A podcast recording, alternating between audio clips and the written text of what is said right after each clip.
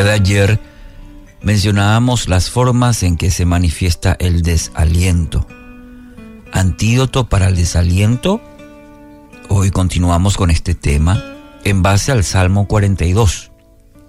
Veamos hoy cómo el salmista las enfrentó, para que nos ayude a nosotros también la palabra en tal sentido a enfrentar, porque de hecho o estamos en, medio de algún desaliento o acabamos de salir o lo vamos a enfrentar en algún momento.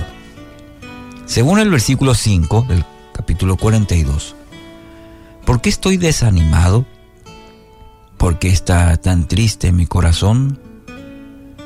Estas preguntas que se hace el salmista es como un autoanálisis profundo, sincero que hace el salmista.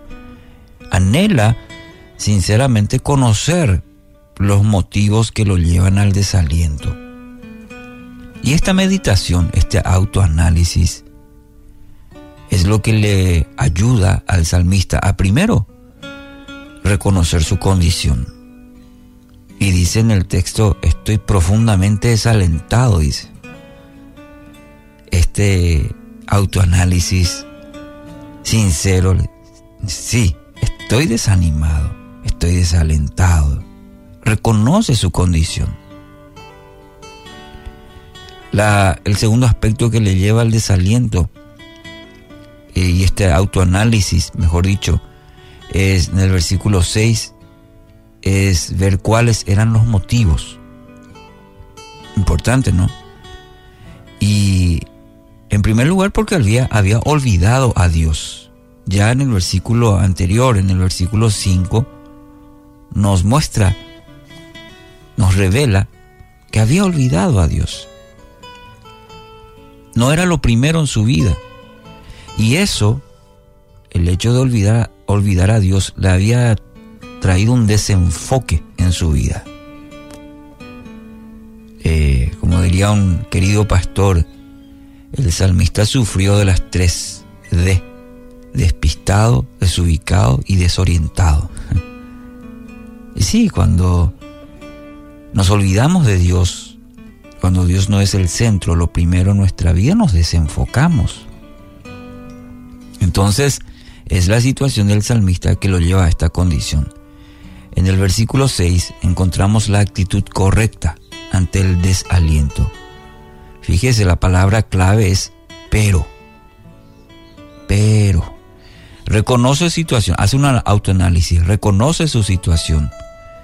Y viene el segundo paso, el pero. No se hace del Aishinyaranga.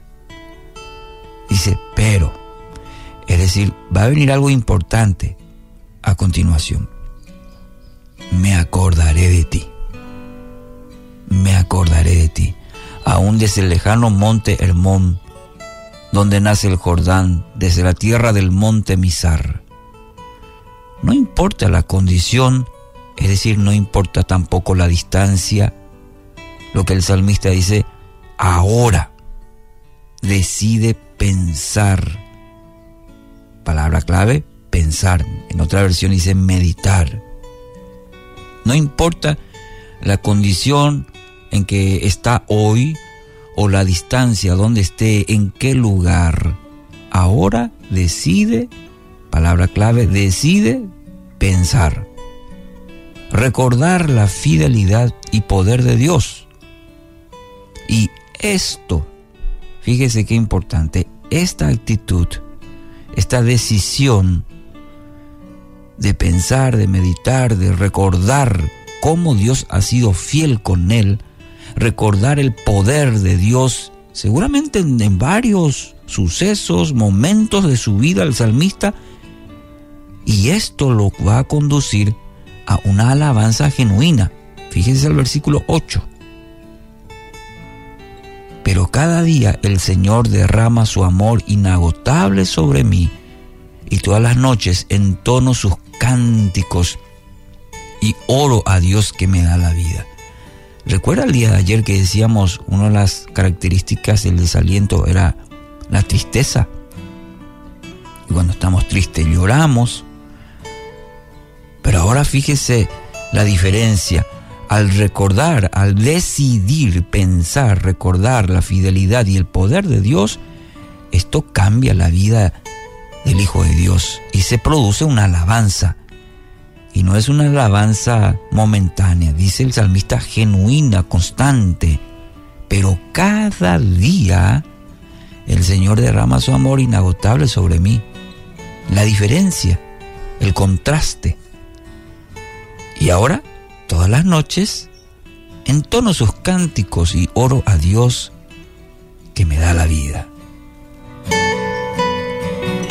Un antídoto para el desaliento, entonces, querido oyente, es meditar en la bondad de Dios para con nosotros, es meditar el amor, la misericordia, la bondad de Dios para conmigo, hacia mí. Centrar nuestros, nuestros pensamientos. Es lo que hizo el salmista.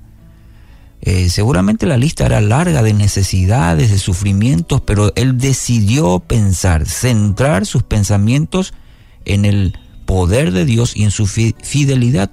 Si lo fue ayer, lo será hoy.